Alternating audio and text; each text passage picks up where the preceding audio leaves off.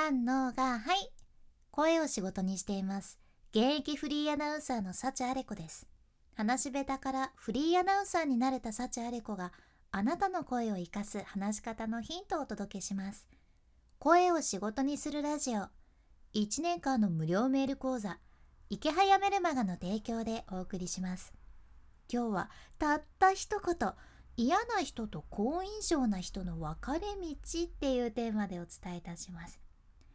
例えばあなたが誰かに一生懸命ハンバーグを作ったとしてで相手にハンバーグ作ったんだけど夜ご飯どうする？って聞いてさで相手が「ああそれならハンバーグでいいよ」って言われるのと「えハンバーグいいね」って言われてるのとではどっちがいいかいなってことじゃん。まあ、おそらくほとんどの人がハンバーグいいね？って言われた方が嬉しいんやないかなって思うじゃんね。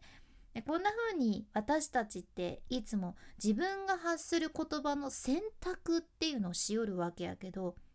あなたは愛される言葉の選択って意識されとるかいな。私は喋る仕事をしとるけんその場に合った言葉を選ぶこととねとにかく今までずっと向き合ってきたわけです。でもね正直全然最初の頃知らんくて私はね喋るたびに「幸あれ子ちゃんって言葉のチョイス間違えるよね」って言われてたんですね。なんか一つ一つ惜しい惜しいよねってまあ今でも言われないことはないんですけど昔は特にもうたくさん言われていたのを思い出しますね。でもこれね割と良かれと思ってその言葉を選ぶ場合もありますし自分の気持ちを表しとるって思ってそのまま相手に伝えて自分も相手も損するみたいなことって結構あるじゃんね。これもったいないんですよ。で私日々いろんな音声配信とか対談も聞いたりするんやけどうわー言葉一つで印象が悪くなっちゃってるなーって感じることもね割とありまして。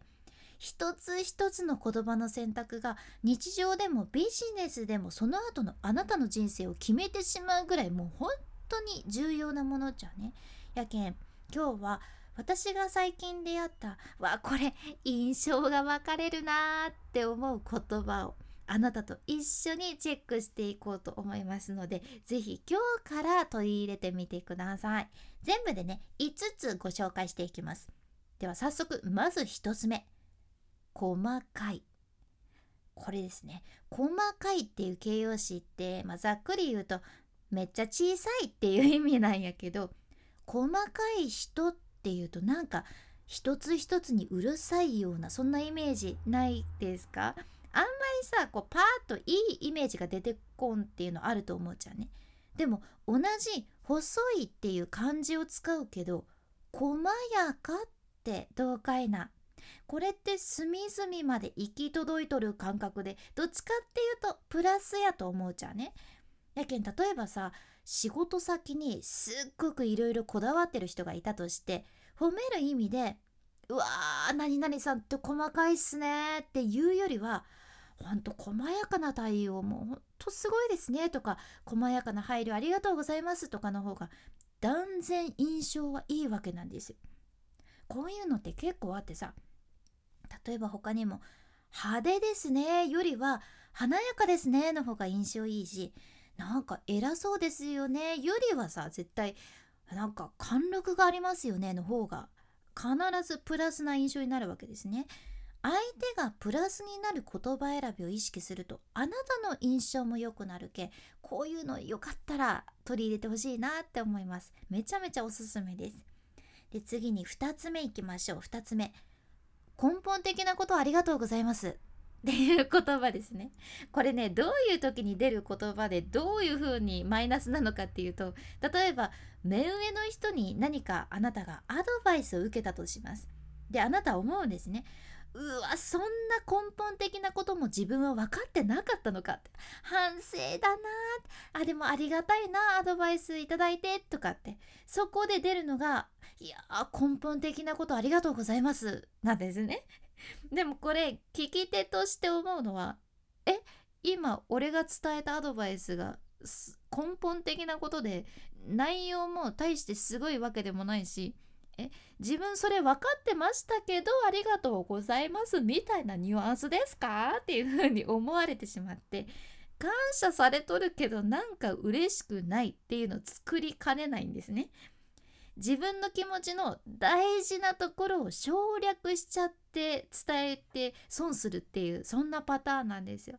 これね割とあるじゃん後輩とかもね結構言ってるのよく聞きますね。こういう時はシンプルにありがとうございますとか、まあ、何々さんのおかげで勉強になりましたとかの方がいいですかね。はい。では、次に3つ目いきましょう。3つ目が、分かってました。って言葉ですね。これもちょっと今お話ししたものとつながるけど、何かアドバイスされた時に、あ、はい、それ分かってましたてつい言っちゃうやつですね。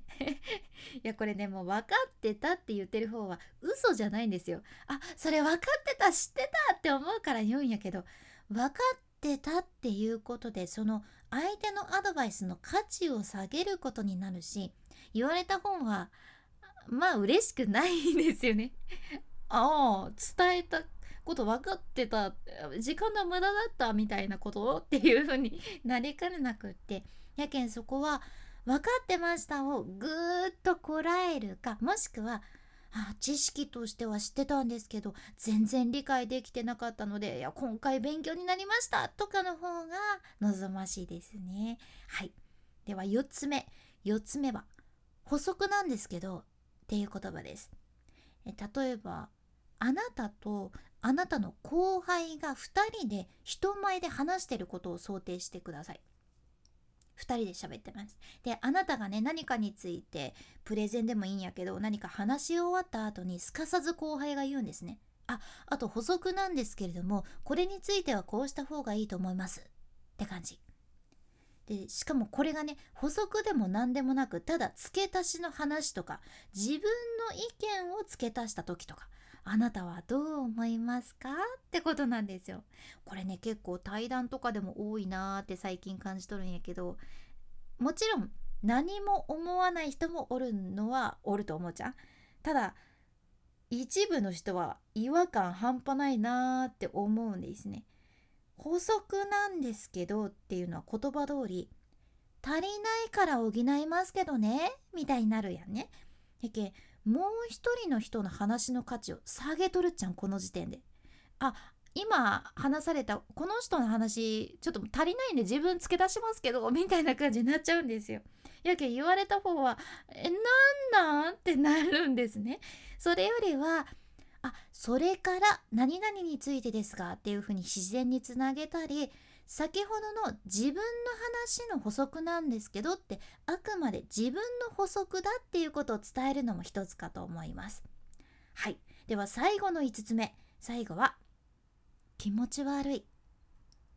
もうこれはめちゃめちゃパンチがある言葉ですよね。でもこういうのって何か笑いを取るための時とかってこういうパンチワードだからこそ聞くっていうのあるやん。ねこれでも難しいですよね。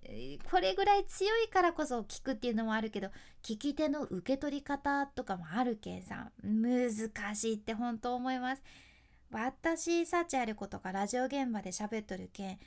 リスナーさんが不特定多数やったりするじゃね。やけんこういうのもしかしたら不快に感じる人がおるかもしれんっていうワードには結構細心の注意を払うわけなんですよ。なんか例えば一緒に話してる人をいじる上で「いやそのペンの置き方気持ち悪いわ」って誰かが言ったとするやん。これあなたはもしかしたらいやそれぐらい何とも思わんって感じるかもしれんちゃけどこれに対してね気持ち悪いは言葉が強いなって感じる人がいるのは事実なんですよ。これやはりもう世界にはたくさん人がいますのでそう思う人もいるんですね。やけんそれよりは気持ち悪いっていう言葉よりは違和感があるの方が無難かもしれんしもしくは相手を立てるんやったらいや存在感がありますねとかの方がベターな場合があるんです。でもちろん気持ち悪いっていう言葉が悪いわけじゃなくってそれがあるけんこそ面白いのってあるやん お笑いとかもそうかもしれんけどさやけんその場の雰囲気とそこにいる人もしくは聞いてる人に合わせて言葉を選ぶことができたらそれはかなりあなたの強いスキルになります。必ず日常でもビジネスでも使えるスキルになるんですね。やけん今日ご紹介したものぜひ意識しながら話してみてください。今回の学びとしてはたった一言嫌な人と好印象な人の分かれ道っていうことでお伝えしてきましたが1つ目は細かいよりは細やか。で2つ目根本的なことありがとうございます。みたいに大事なところを省略しないっていうことですね。で3つ目知ってました。分かってました。はぐっと我慢する。4つ目補足なんですけどよりは自分の話に補足なんですけどっていうことです。で5つ目が気持ち悪いよりは違和感がある。もしくは存在感があると伝えた方が適しているっていう場合があるよっていうことでした。是非お試しください、まあ、今回の内容と合わせて聞きたい回を画面スクロールして出てくる概要欄エピソードメモに入れています。今日は語彙力アップ説明力が上がる3つのコツっていう回ですね。今日みたいにプラスの言葉がスーッ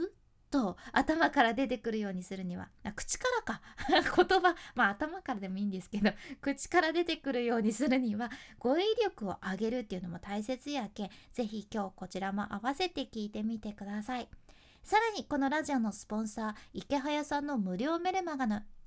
リンクも一緒に入れとるんやけど一流のビジネスのノウハウをサクッと学べちゃうメール講座です。で空き時間にサクサクって読めるしねこれずっと無料やけんどうせ読むなら早く読んだ方がシンプルにお得です。まだ読んでないよっていう人は是非今日チェックしてみてください。